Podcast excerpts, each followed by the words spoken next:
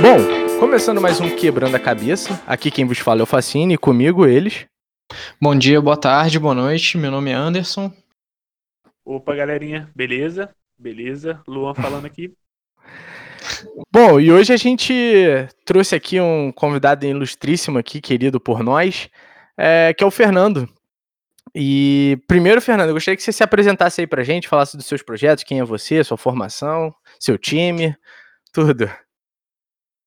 É, boa noite, boa noite, enfim, todo mundo. Eu sou o Fernando, é, sou cientista social de formação, mestrado em ciências sociais também. Me formei na UENF, na Universidade Estadual Norte Fluminense da C. Ribeiro, fiz o mestrado na UERJ e desde 2014 atuo como produtor cultural, produtor de cinema e cineasta. E em 2016 para 2017 a gente criou a Kiprocó Filmes é, eu e o Gabriel Barbosa, que é meu sócio.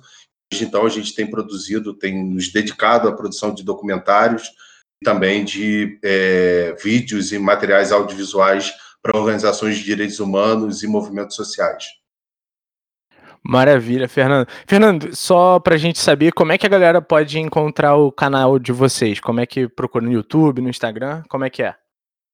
A gente tem um site da Quiproco Filmes, a gente está no YouTube, canal também da Quiproco Filmes, no Instagram, Facebook, Twitter. É isso, e pelo mundo. Maravilha. É, e lembrando a galera aí para seguir a gente no Instagram também, que é o quebrando.cabeça, que interaja com a gente lá, porque isso fortalece pra caramba o nosso canal também. Bom, a gente trouxe o Fernando aqui hoje para a gente bater um papo né, sobre a cultura é, em tempos de crise, é, antes da crise também do coronavírus e posterior, como é que vai ser daqui para frente. E para falar também um pouco dos projetos dele, né, como ele abordou aí no início aqui Procó Filmes, e principalmente sobre a Lei Aldir Blanc, que vai estar tá podendo dar um auxílio emergencial a esses produtores culturais. E aí, Fernando, eu queria agora no início que você contasse um pouquinho como é que surgiu essa ideia daqui Procó Filmes e um pouquinho dos projetos de vocês, dos filmes que vocês já fizeram. E fica à vontade aí, para cara, para espalhar a sua mensagem. Maravilha, Matheus. É, eu agradeço o convite de vocês, cara, que bom. E parabenizo também pela iniciativa, que bom estar aqui com vocês.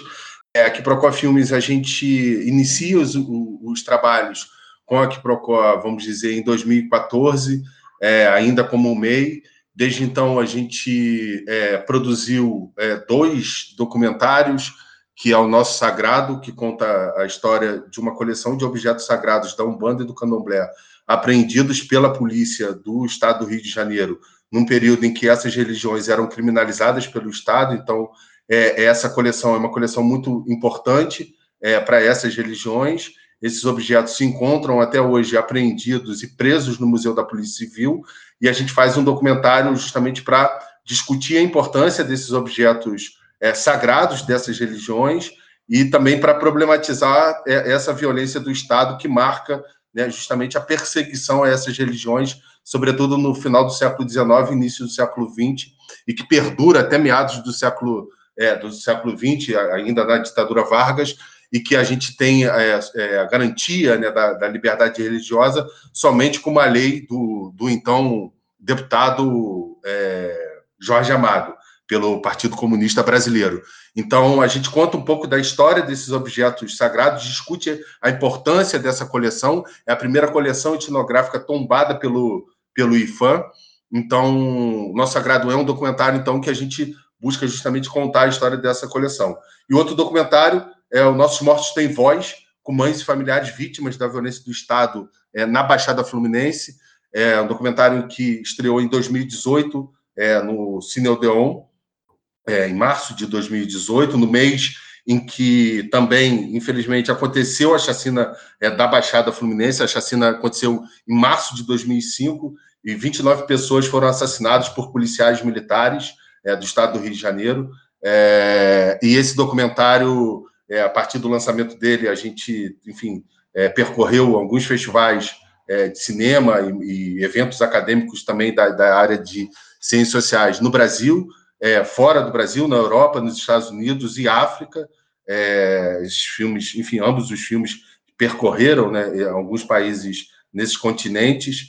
E o, tanto o nosso sagrado quanto o nosso mortos tem voz. Nosso sagrado estreou em 2017 no Circo Voador, em dezembro de 2017, e o nosso mortos tem voz em março de 2018 é, no Cine Odeon. Então são filmes que têm percorrido aí os festivais, mostras, mas também eventos acadêmicos, escolas, enfim, centros comunitários, terreiros de candomblé, igreja evangélica, igreja católica, enfim, vários espaços é, de debate que tem a proposição de também de falar sobre a violência do Estado. Né? O que tem de comum é, nesses dois filmes é a dimensão da violência do Estado, no primeiro caso, a perseguição às religiões afro-brasileiras no Brasil, e no segundo caso, a violência do Estado colocada em prática, sobretudo pelas polícias, e nesse caso, a polícia do Estado do Rio de Janeiro, a polícia militar do Estado do Rio de Janeiro, protagonizando, sobretudo, a morte de jovens negros e moradores de favelas e periferias. E no caso da Baixada, tem uma dimensão ainda mais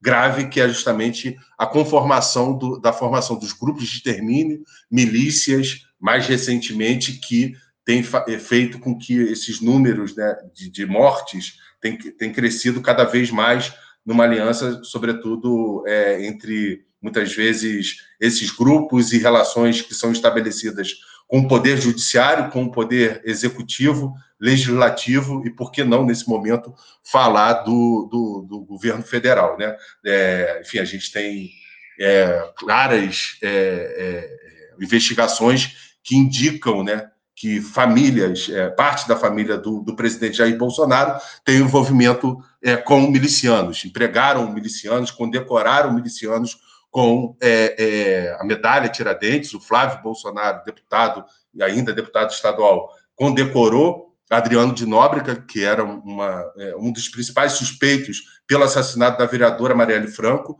Então, a gente tem alguns indícios de que é, esse envolvimento é, do, há um envolvimento claro da família Bolsonaro com milicianos que atuam na Baixada Fluminense, na zona oeste do estado do Rio de Janeiro.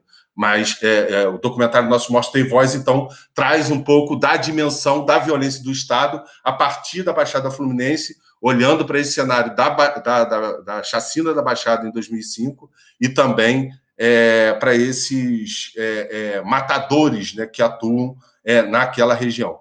Então, é um pouco isso do trabalho da Quiprocó Filmes. Em paralelo, a gente tem desenvolvido é, produções audiovisuais e conteúdo audiovisual, né? É, tem produzido conteúdo audiovisual no sentido de trabalhar com organizações de direitos humanos, são uma série de organizações que a gente já é, trabalhou em parceria, e também de movimentos sociais.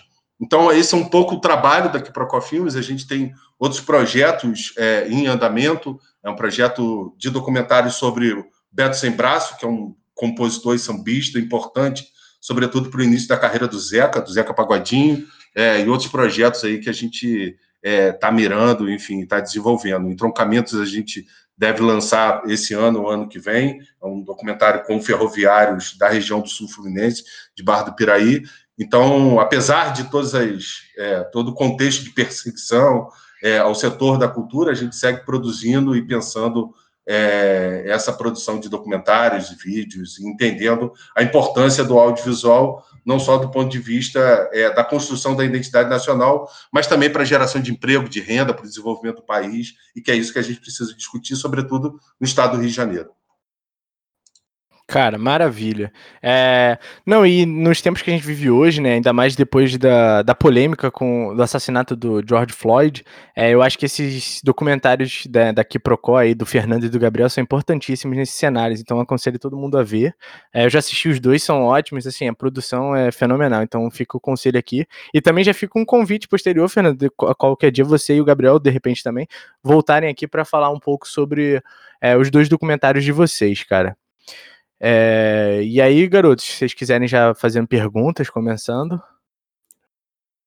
Não, eu queria só comentar que eu achei muito interessante, porque eu acho que talvez esses documentários demonstram também uma, uma dimensão de que tudo que está acontecendo hoje em dia, que está tão aflorado, né? O Facine colocou da morte de George Floyd, mas também uma série de assassinatos aqui, aqui, aqui no Brasil que reverberaram como protesto obviamente influenciado pelos Estados Unidos, mas demonstra que isso tudo não é não começou agora, né? Não é, não é algo novo e recente. Eu acho que talvez fica mais é, tá mais evidenciado pela circunstância do país, do mundo, é, talvez também pela, pela questão de, de quem, quem está no poder no caso brasileiro, quem está no poder no caso dos Estados Unidos, mas isso já vem de muito tempo. E eu acho que isso é legal para desmistificar um pouco, porque às vezes parece que, que o mundo começou agora, né, quando já vem um processo enorme. Talvez isso, o que está acontecendo hoje com o Bolsonaro, que talvez seja a consolidação máxima, assim, sei lá, né, o, o, o máximo grau de, de, dessa barbárie, do genocídio sobre essas pessoas, né, do, do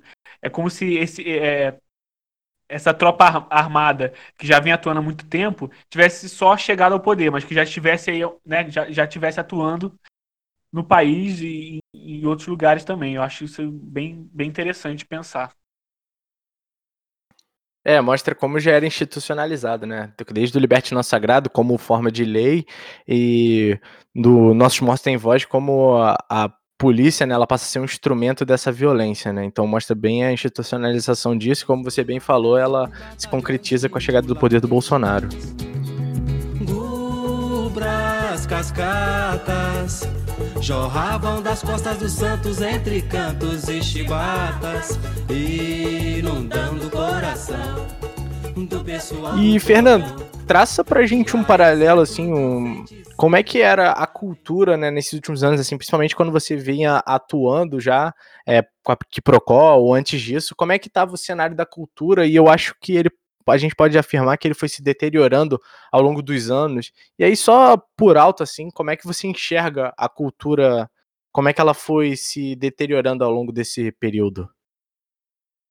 É, então, Matheus, eu, eu acredito que desde o desde o golpe de 2016, é, que resultou no, no impedimento da presidenta Dilma, é, e desde a posse do, do, do Michel Temer, é, infelizmente, o que a gente percebe é que há um, uma, uma, um vácuo no que diz respeito os investimentos, é, tanto é, na área da cultura, mas também em outros setores fundamentais da nossa sociedade, né, da, da educação, da saúde, mas no que claro. diz respeito à cultura, é, o que a gente percebe é que esse é, é, o desmonte né, começa né, no governo Temer, quando rebaixa o, o, Ministério da Cultura à condição de uma secretaria. Então, isso já é uma sinalização muito clara sobre a percepção do papel da cultura do ponto de vista da institucionalidade do Estado é, e no Poder Executivo. E desde então que a gente começa a, a perceber né, e sobretudo com a ascensão é, do bolsonarismo, né, é, uma série de, de, de, atos e de gestos, né, é, tanto do ponto, do ponto de vista do governo, né, é, naquele momento, naquele contexto do Michel Temer, mas também já num contexto ali que já assim, se, se colocava como pré-eleitoral, vamos dizer assim, de muitos ataques aos setores é, é, da cultura e da economia criativa. Né? Então, é, a gente percebe que é, há um, um, recuo do Estado no sentido é, de, de, de, investimentos nos setores é, da cultura, e não é diferente no caso é, do cinema e do audiovisual. Apesar desses, é, do cinema e do audiovisual, né, a gente ter nos últimos anos filmes que conseguiram e chegaram é, é, é, ganharam o mundo é, principais, nos principais festivais da Europa e dos Estados Unidos, mas sobretudo da, da Europa, né? É, mesmo com essa indicação desses filmes para esses grandes festivais, o que demonstrava um vigor e uma força muito grande da, da, da, da produção cinematográfica brasileira é, também para fora e o olhar do mundo sobre essa, essa produção.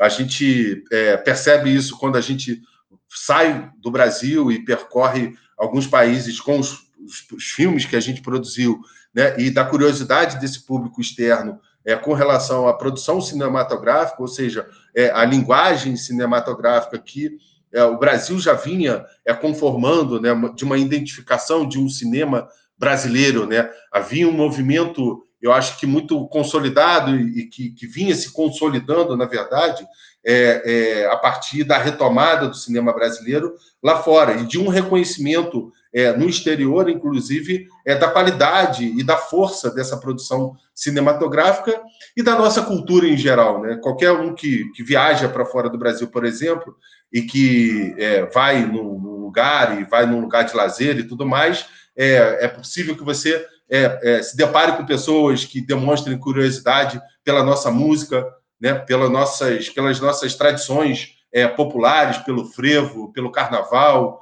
é, pelo nosso cinema, pelo nosso teatro. Né?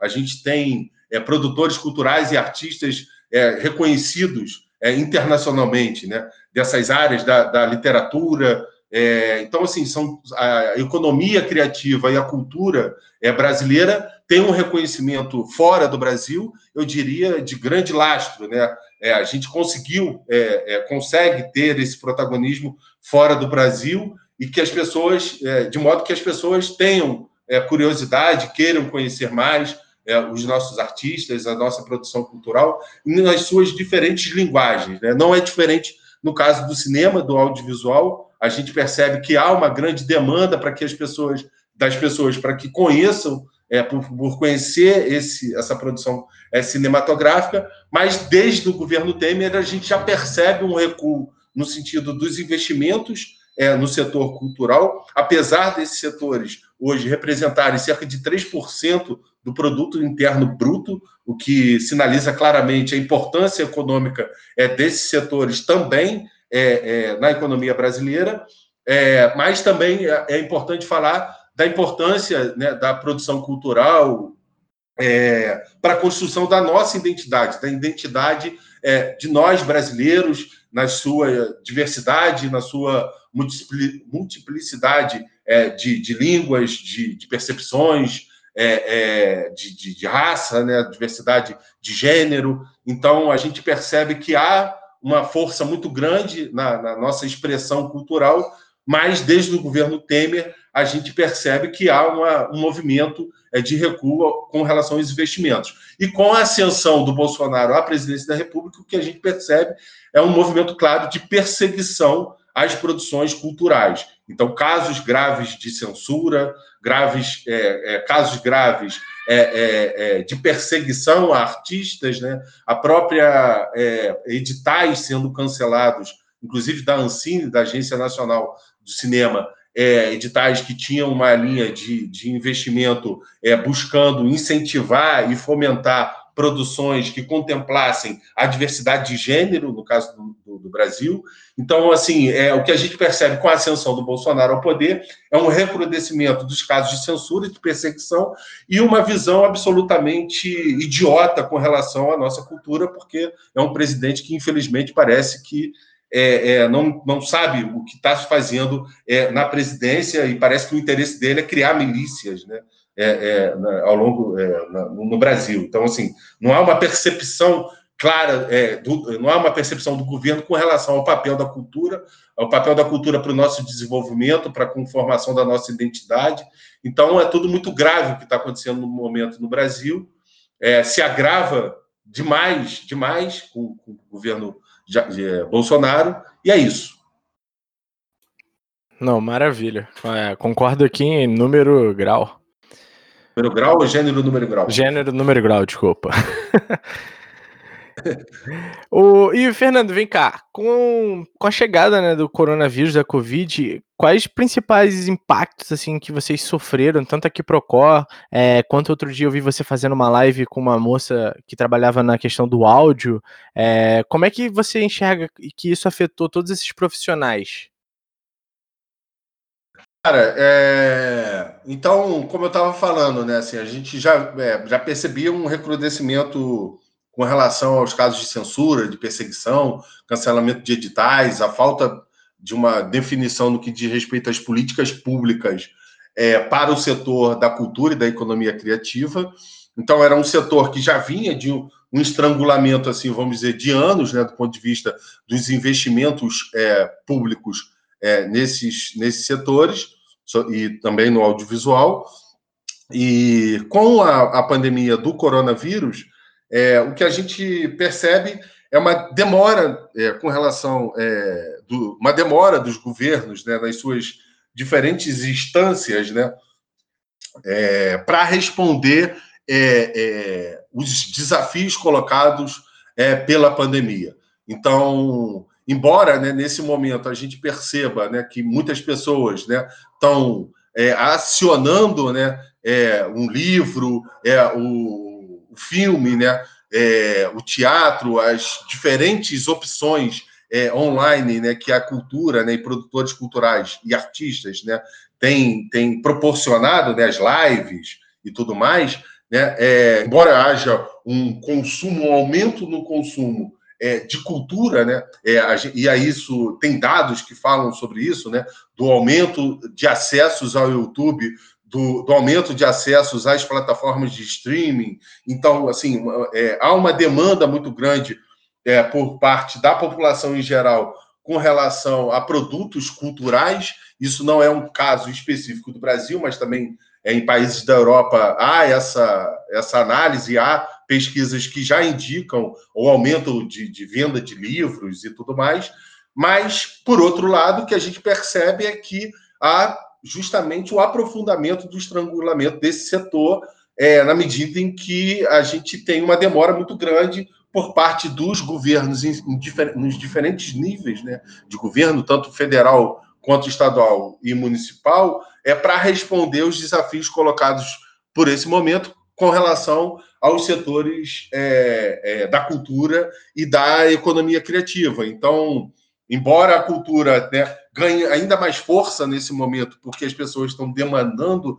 mais por esses produtos é, culturais, é, por outro lado, a gente percebe uma demora muito grande por parte do dos governos para responder com investimentos. E quando eu falo investimento, é importante porque muitas vezes a cultura é vista como gasto. E quando eu falo em investimento, é justamente para subverter a ideia de que se gasta com cultura. A gente investe em cultura, porque na medida em que investe em cultura, a gente gera emprego, a gente gera renda, a gente gera desenvolvimento e mais, a gente gera maior é, arrecadação de impostos, porque também esse dinheiro investido acaba sendo revertido é, na arrecadação de impostos pelo próprio Estado. Então, assim, é uma lógica é, em que é, o impacto da cultura na economia, quando a gente diz que chega perto de 3% do produto interno bruto, é porque justamente é, é, é, uma cadeia que tem um vigor muito grande, uma cadeia produtiva que tem um vigor muito grande do ponto de vista produtivo, mas também econômico. Né?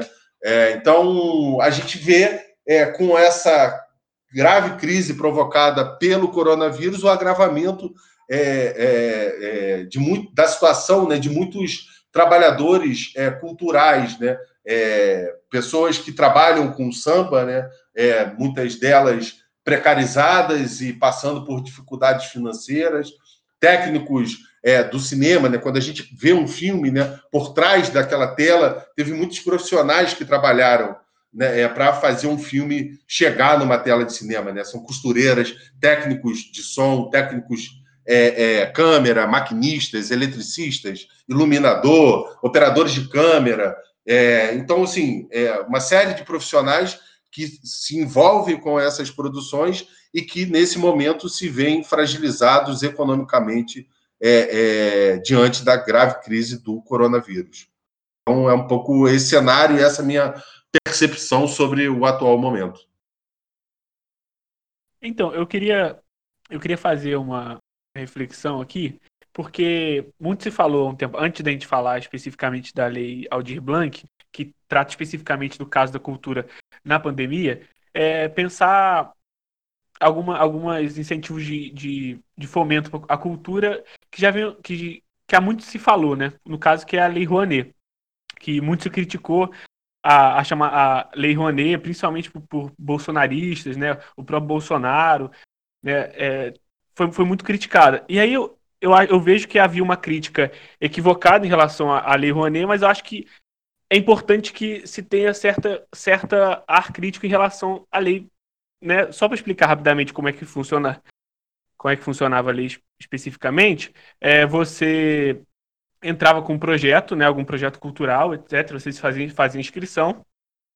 Esse projeto era aprovado é, de maneira técnica, assim, teoricamente não teria nenhum viés é, sub subjetivo na, na, na, no, na aprovação, né, na, na análise do projeto, e depois esse projeto você iria atrás de empresas, pessoas que tivessem afim de investir no seu, no seu projeto e esse investimento seria deduzido do imposto de renda. Tem as taxas especificamente tal, de quanto seria deduzido.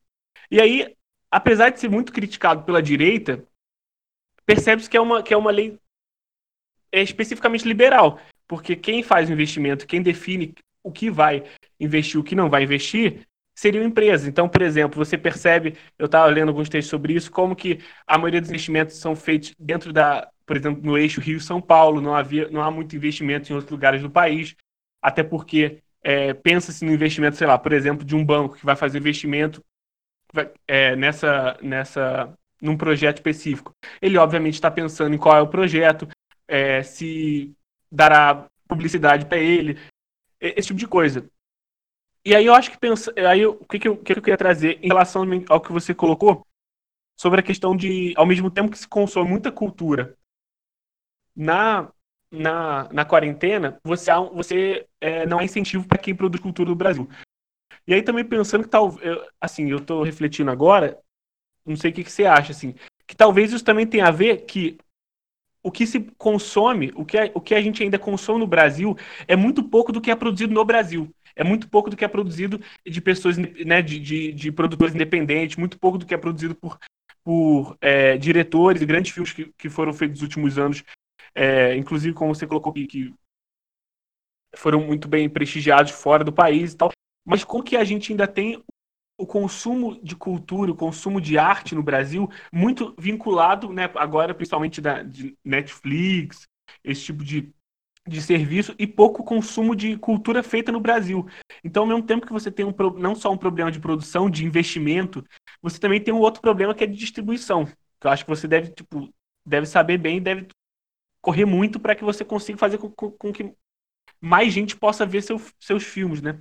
E aí eu queria linkar essas duas coisas, pensar assim, como que a, a, é, no pós-pandemia, pensando é, em, em incentivos, em leis que podem ter uma melhor elaboração no sentido de que tenha maior investimento, né, que não passe, por exemplo, em empresas que vão definir no que vão investir, no que não vão investir.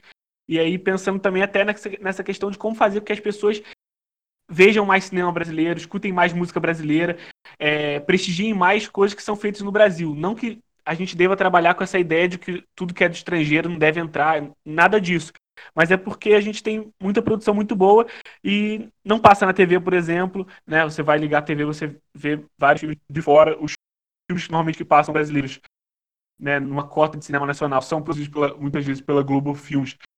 E ah, são aqueles filmes que têm a lógica de fora, né? Você percebe claramente que não tem nada a ver com os grandes filmes premiados no Brasil.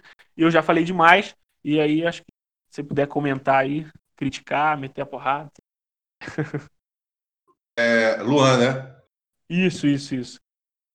Luan, eu. É como você falou, a Lei Rouanet, né? Assim como. A Lei Rouanet é uma lei na escala federal, assim como a lei do audiovisual. No caso do audiovisual, quando você tem um projeto de filme, que é o nosso caso, a gente é, tem um projeto, por exemplo, aprovado na lei do audiovisual, que é o entroncamento. Está lá aprovado. É, a lei Rouanet, assim como a lei do audiovisual, que são leis federais, elas são leis de fomento indireto. E quer dizer isso? É justamente isso que você comentou, né? São leis em que você submete o projeto, o projeto passa por uma análise técnica, e a partir do momento em que, essa, é, que o projeto passa por essa análise, está apto para captação é, é, junto a empresas que tenham interesse em é, investir no seu projeto, né? Que não vincular a sua marca ao projeto que você pretende desenvolver. E como você muito bem falou, e obviamente a Lei Rouanet ela tinha muitos problemas, e isso não quer dizer a Lei Rouanet devia ser colocada abaixo. Longe de defender isso, mas ela precisava ser aperfeiçoada como qualquer é, coisa pública, né? Precisa passar por aperfeiçoamentos para que é, a lei chegasse em mais produtores culturais, para que os recursos é, é, é, oriundos, vamos dizer assim, né? Ou que é, pudessem ser repassados através da lei Rouanet, fossem mais democratizados, o acesso aos recursos fossem mais democratizados por produtores independentes nas várias é, é, é, regiões do Brasil. Né? E como você falou, é, o Brasil, por ser um país de dimensões territoriais, obviamente a gente tem muitos desafios, não só no que diz respeito à nossa profunda desigualdade é, econômica, né? em geral, mas também de desigualdades regionais quando a gente pensa no campo da cultura, na medida em que há ainda uma grande concentração de investimentos, pelo menos né, nos últimos anos, é, é, culturais, de, de recursos para a produção cultural, no eixo é, Rio-São Paulo. O que a gente percebia é que nos últimos anos, antes do golpe de 2016, o que a, a, vinha acontecendo é, era justamente movimentos que buscavam justamente problematizar essa concentração de recursos nesse eixo Rio-São Paulo, e aqui falando do audiovisual especificamente, né? É uma das coisas que, no caso do, do Fundo Setorial do Audiovisual, foi criado foi é, as cotas regionais, é, justamente buscando é, é fomentar e incentivar a produção audiovisual e cinematográfica nos eixos norte e, e nordeste é, do país. É, então, assim, havia uma, um movimento muito claro é, da Agência Nacional do Cinema, através do Fundo Setorial do Audiovisual, é, de é, fomentar é, e, de incentivar o crescimento é, nessas regiões da, das produções deslocando os recursos é, em mais volume para essas, essas regiões.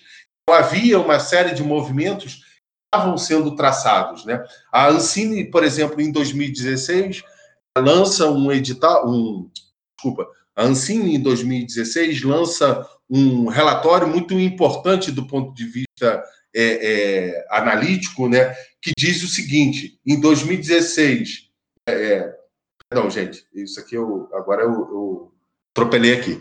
A Ancine, em 2016, lança um, um relatório muito importante em que aponta para a, a grave desigualdade, por exemplo, de gênero e de raça nas produções comerciais que entraram no circuito é, comerciais é, do cinema é, brasileiro. E, e, qual é a, a, a o que, que a, esse relatório está né, tá apontando, né, quando trata dessa desigualdade de raça e de gênero?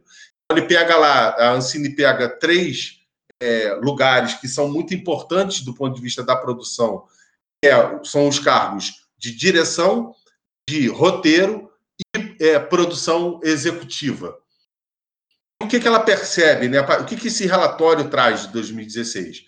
0% de mulheres negras tiveram, ocuparam cargo de direção de roteiro ou de produção executiva nos filmes que foram distribuídos comercialmente no Brasil naquele ano. É, os dados com relação a homens negros né, é tão grave quanto é, das mulheres, mas chega numa taxa de 2,1%. Ou seja, o, o, esse relatório ele destaca justamente quanto é desigual do ponto de vista da raça e do gênero é, esse mercado cinematográfico. Então, assim, a partir desse relatório, que estava sendo proposto? Né? Justamente editais que buscassem é, fomentar produções dessa dessa população, dessas populações, né? pensando nesses recortes raciais e de gênero, sobretudo no sentido de da gente ter uma equidade maior no que diz respeito à produção cinematográfica. Então, assim, tinha uma série, tem uma série de correções históricas, né?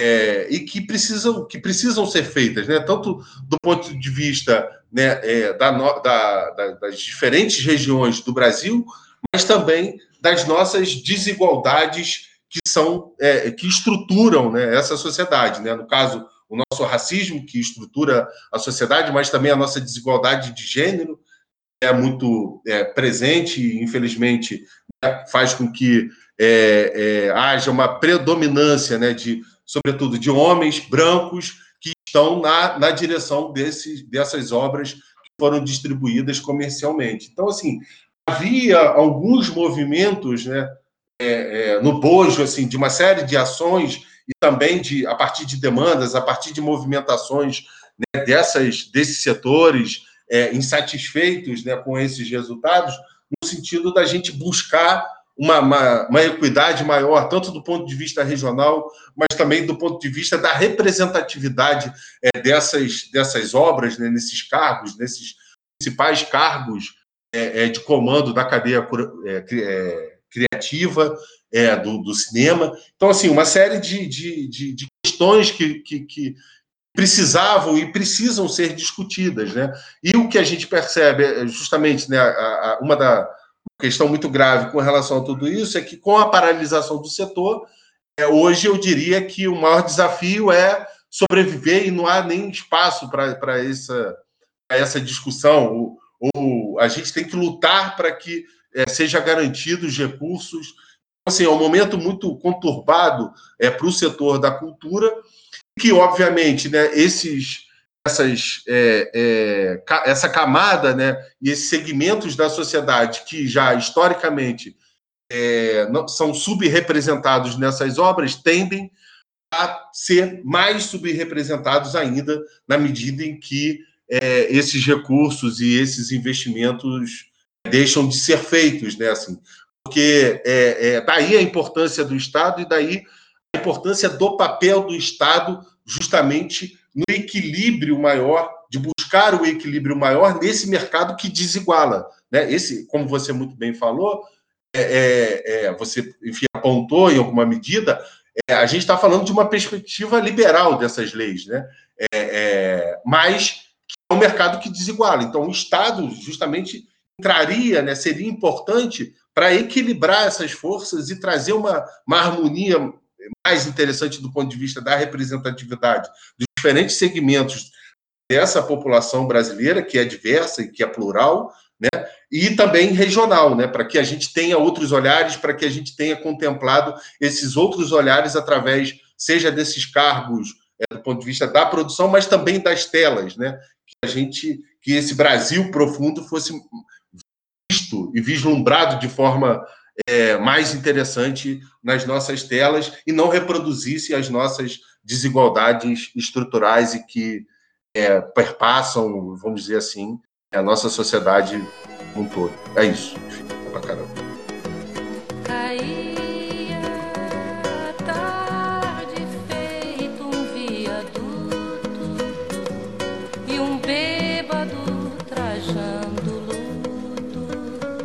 É, Fernando, é, você falou aí sobre essa questão da, da, paralisação do setor em certa medida, é, em decorrência da, da, da, pandemia e tudo.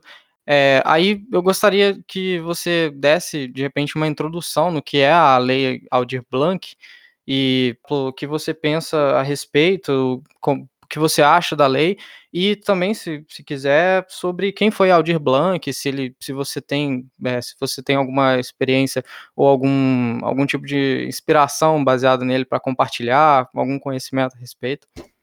Vamos lá.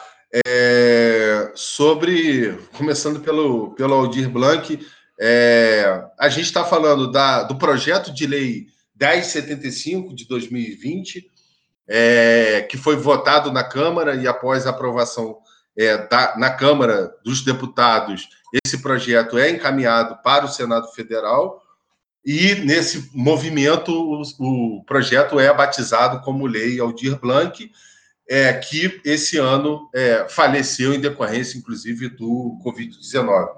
É, eu acho que, para todo mundo que sonha né, com, com um país mais igualitário, mais justo, menos desigual, é, eu acho que é, tem o Aldir Blanc como, como referência, é, e é uma referência para todo mundo que, que tem a liberdade é, de expressão e a liberdade no sentido mais amplo é, da palavra como, como algo muito fundamental. Né? Então, é, falar de Aldir Blanc é falar da nossa, da nossa cultura, é falar da nossa história, da nossa é, do, do, do, da nossa triste história da ditadura é, militar, e talvez o, o, Aldir Blanc seja um dos personagens é, que sintetiza esse momento em que a gente tem a transição da ditadura, porque a gente é, é, passou a chamar de é, sociedade democrática, né, com todos os seus limites e tudo mais.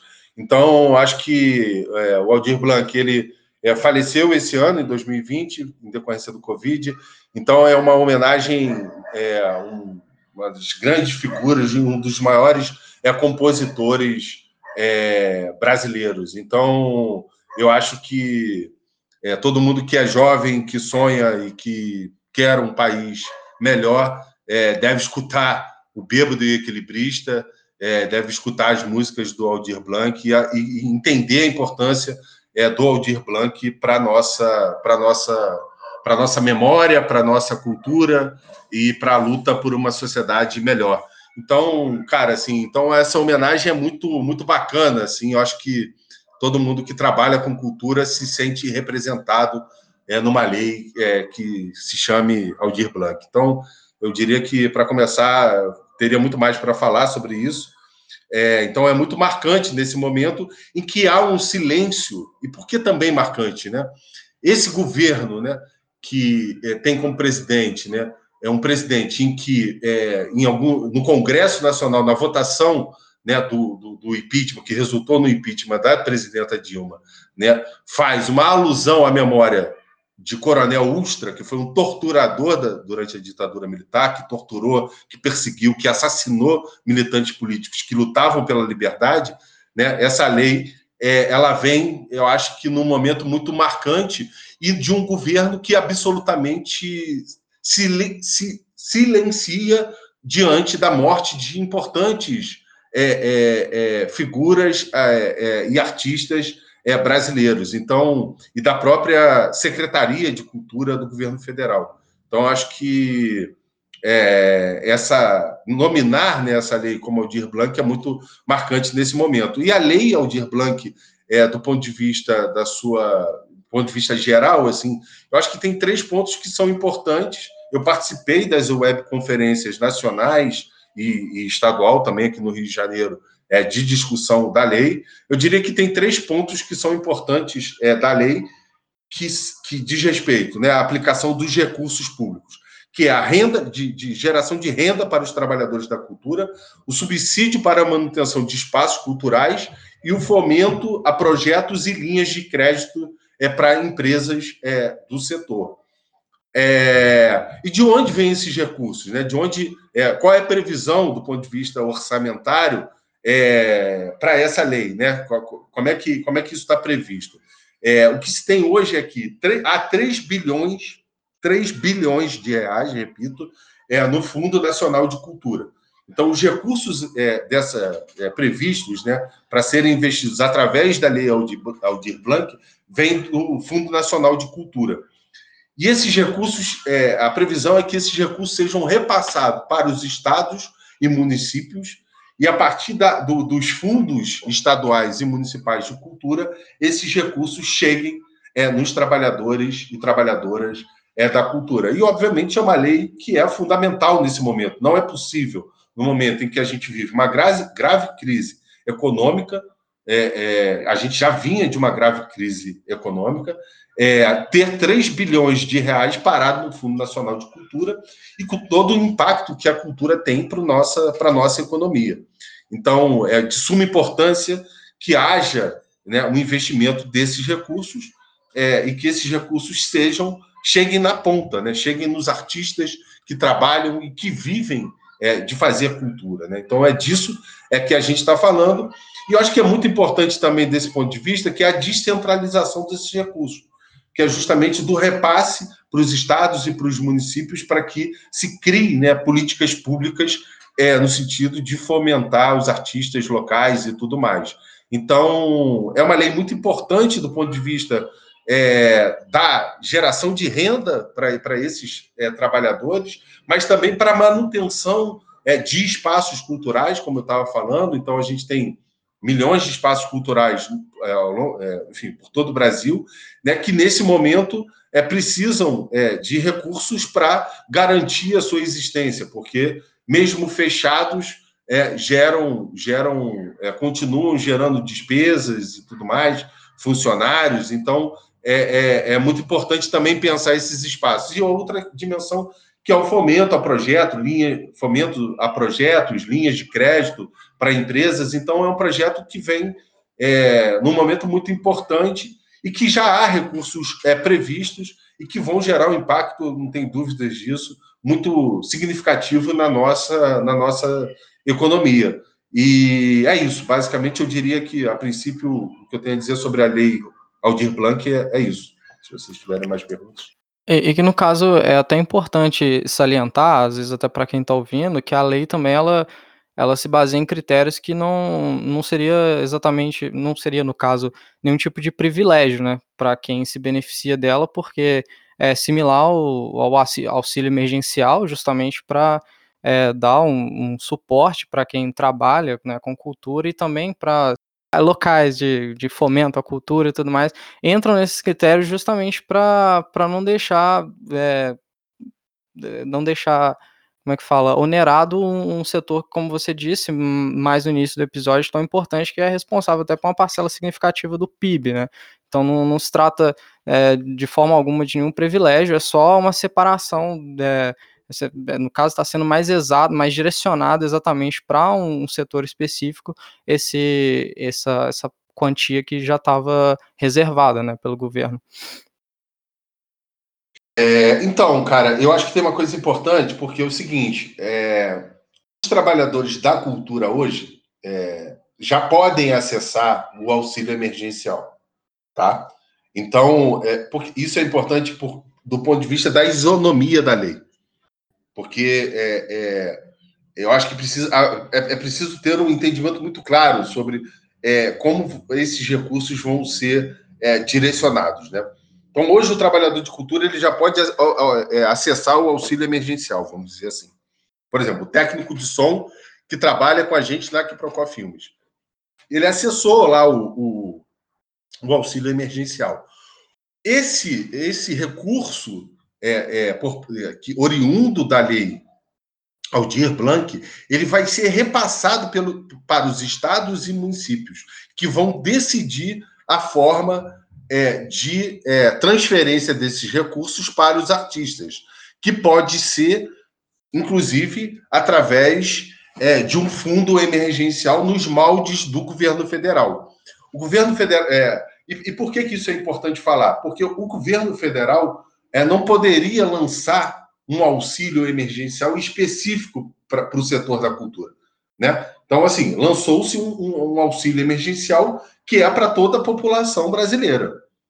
Lá, a partir de critérios e tudo mais, em que os trabalhadores da cultura também podiam acessar.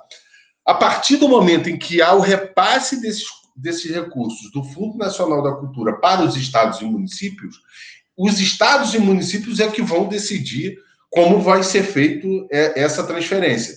Compreende? Porque senão, é, se isso fosse feito é, através é, de, uma, de uma agenda federal, e aí a gente, a, a, a, gente teria uma sobreposição. Aí sim a gente teria uma situação de criar uma situação de privilégio para os trabalhadores da cultura.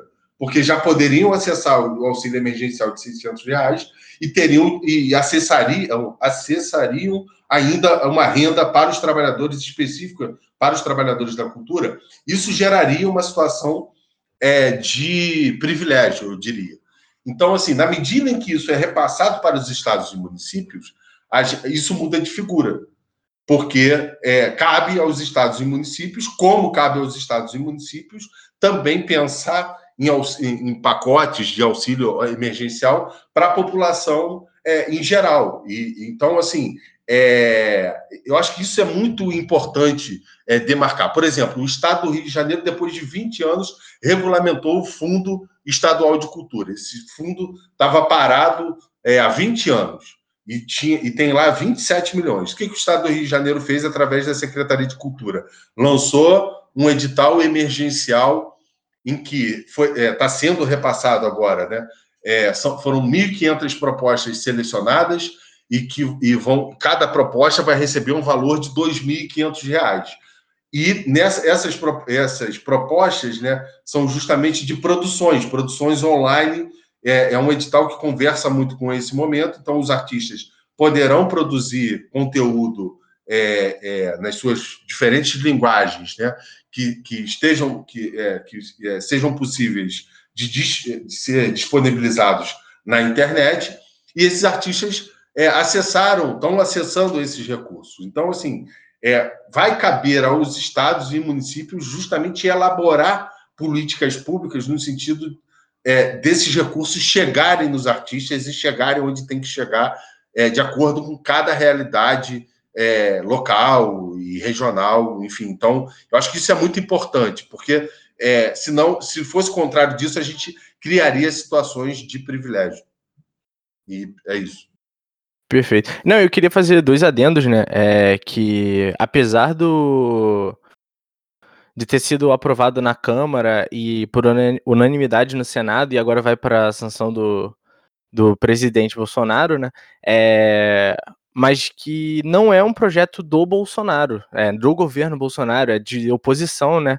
É, que isso fique bem claro, porque isso pode ser utilizado lá na frente como o governo incentivou a cultura nessa época, porém não foi do, do governo. Eu acho que isso é bom a gente salientar.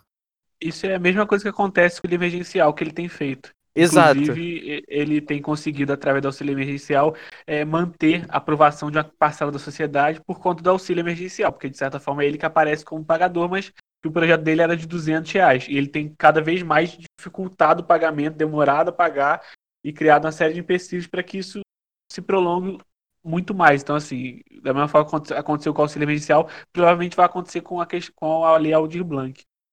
É, exatamente. Isso é pode ser uma forma do governo frear, né, a questão da cultura. E aí, sabendo diferenciar isso, que o projeto não é um projeto do governo, é, a fiscalização deve ser, a fiscalização que eu digo do, da, dos cidadãos e tal, deve ser muito é, mais é, expressiva para mostrar que, por mais que tenha sido aprovado na Câmara por unanimidade na, no Senado, o governo pode fazer de tudo para poder frear para poder segurar esse auxílio, que é algo que é, pode dificultar todos esses produtores artísticos e os locais também, fomenta a cultura.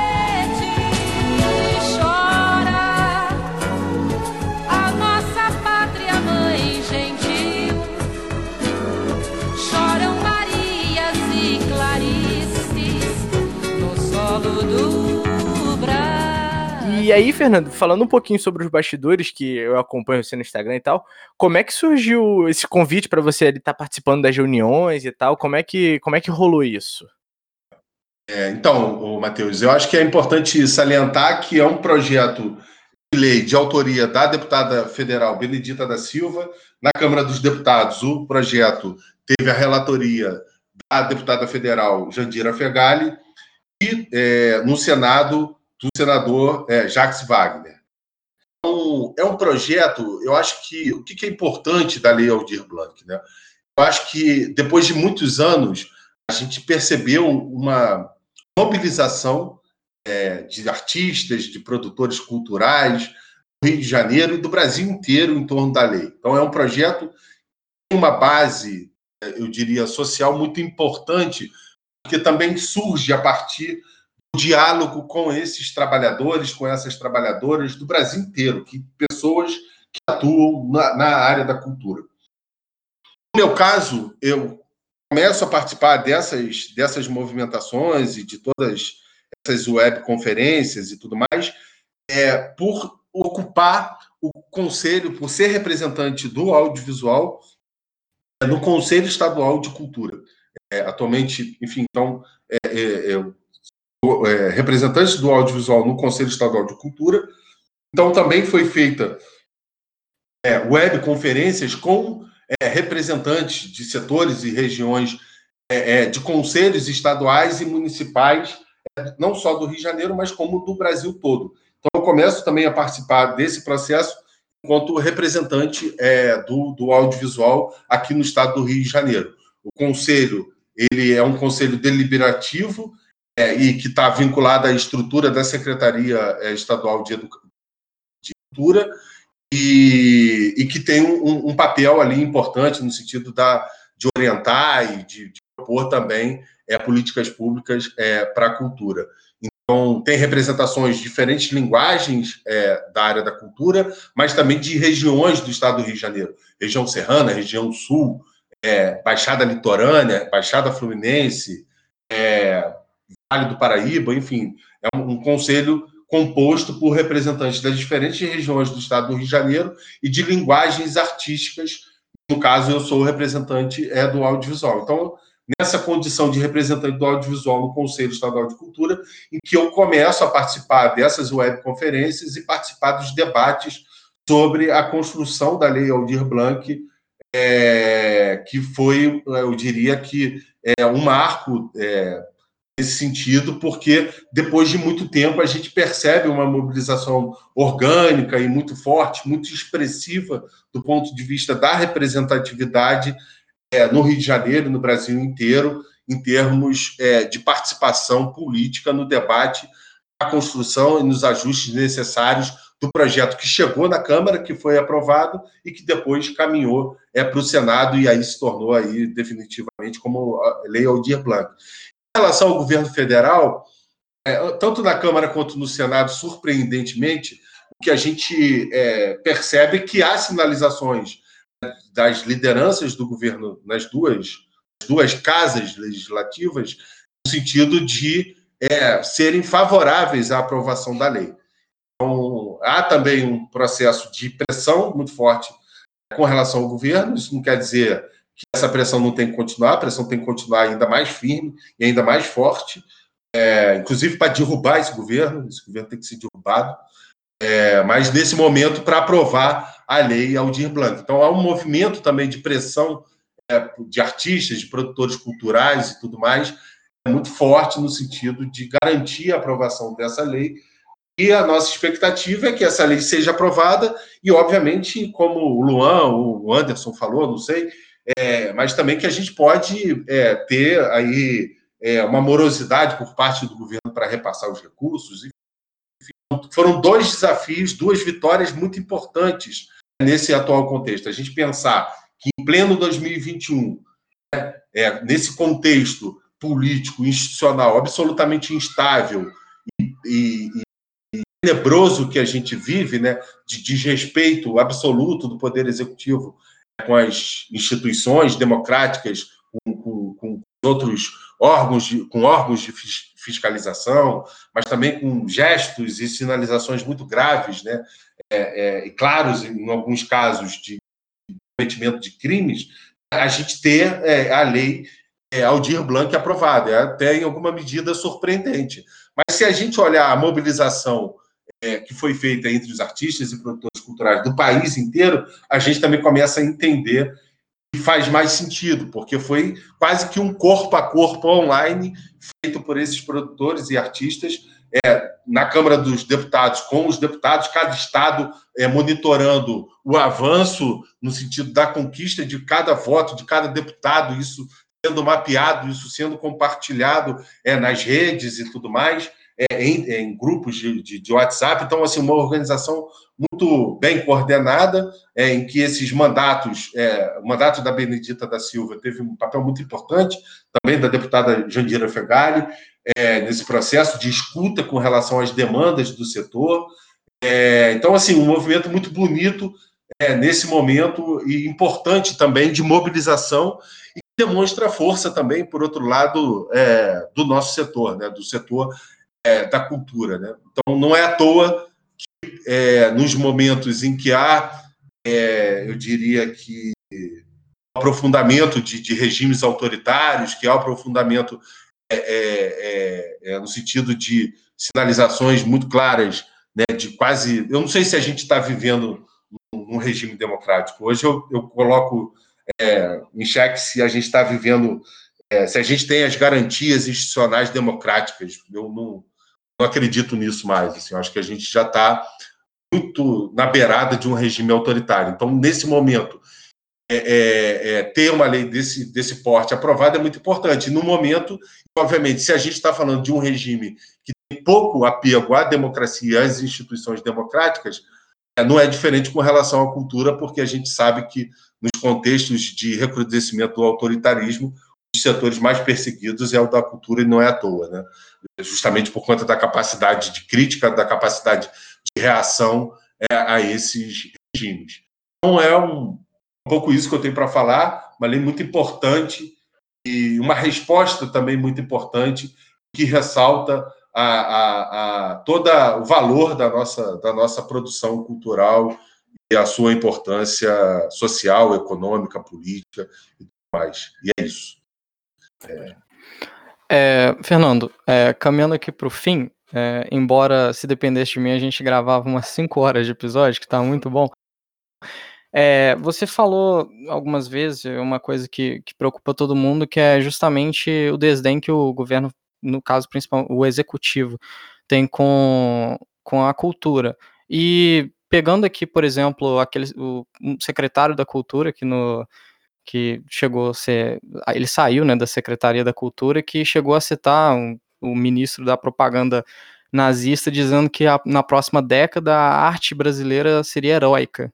E eu queria saber de você, assim, qual a sua perspectiva a respeito da, de como vai se dar a cultura nos próximos anos, partindo da perspectiva do governo atual, assim, no caso, o que você teme que possa acontecer, a sua perspectiva, e dado o momento agora, é, tendo em vista que diversos artistas estão se adaptando ao novo normal, vamos dizer assim, é, fazendo lives no YouTube, formas diferentes, né, de, de, de propagar a cultura, o que, que você pensa que, como vai ser o cenário nesse futuro? Anderson, eu primeiro eu queria dizer, cara, que eu acho que é, a cultura, os trabalhadores, artistas e tudo mais, a gente vai seguir produzindo.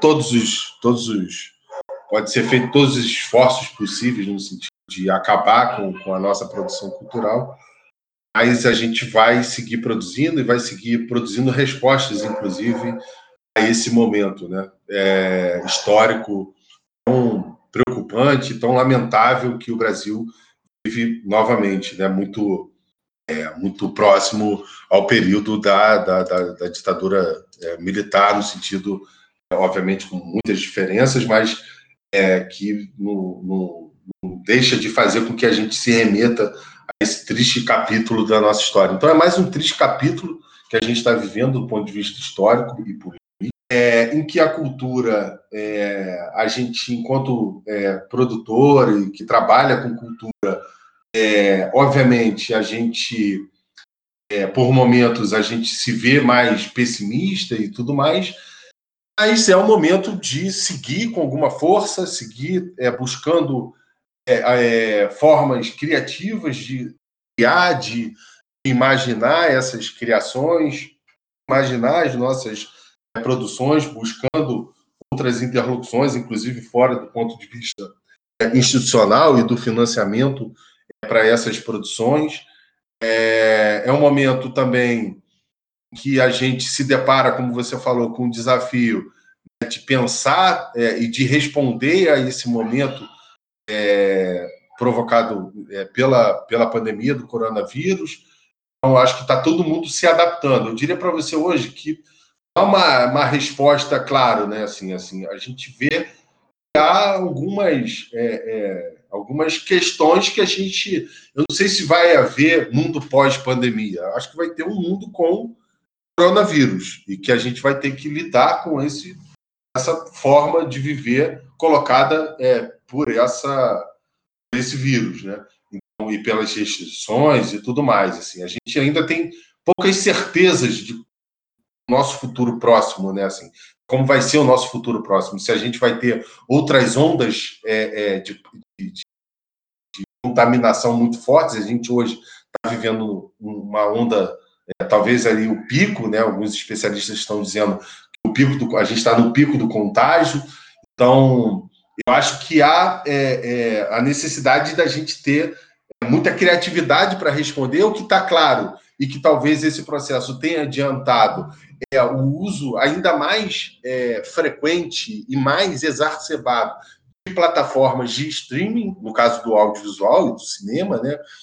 É, eu acho que as redes sociais foram potencializadas, como vocês é, é, também, é, como você falou, né, do uso mais frequente da, da, através das lives, né, de redes sociais como um todo, do, do, do YouTube e tudo mais. É, a gente também, no, no caso do audiovisual, a gente percebe né, é que todas essas linguagens artísticas né, é muito interessante, porque lança um edital lá para produzir no contexto da pandemia. Aí vai produzir lá uma performance teatral para a internet. No final das contas, no atual momento, né, a gente quase que em todas as situações precisa do audiovisual em algum momento. Porque no final das contas a gente vai precisar filmar essa performance, ou vai precisar filmar essa live, ou a gente vai precisar é, é, é, do audiovisual para fazer a captação e para disponibilizar isso depois é, nas redes sociais, na internet e tudo mais. Então, assim, é, a gente também tem, é, no caso, o podcast, né, como algo que já vinha crescendo. Então, eu imagino que isso cresça ainda mais nesse, nesse atual contexto. Então, talvez o que a gente é, é, talvez aconteça, né? Assim, é muito difícil dizer o que vai acontecer, mas tal, algumas sinalizações é é, alguns movimentos que já estavam, é, é, que a gente já estava, vamos dizer assim, seguindo e, e, tudo mais, né, caminhos que já estavam sendo percorridos, é que tende a se acelerar. Eu acho que um deles é essa coisa da plataforma de streaming. Eu acho que esse, é, é, com a, a coisa do, do, do, coronavírus, né, eu acho que isso vai potencializar ainda mais é, essas plataformas. Né? É, alguns festivais de cinema, tanto no Brasil quanto fora do Brasil, também já estão discutindo é, desses eventos acontecerem de forma é, online, nas redes sociais, YouTube e essas plataformas.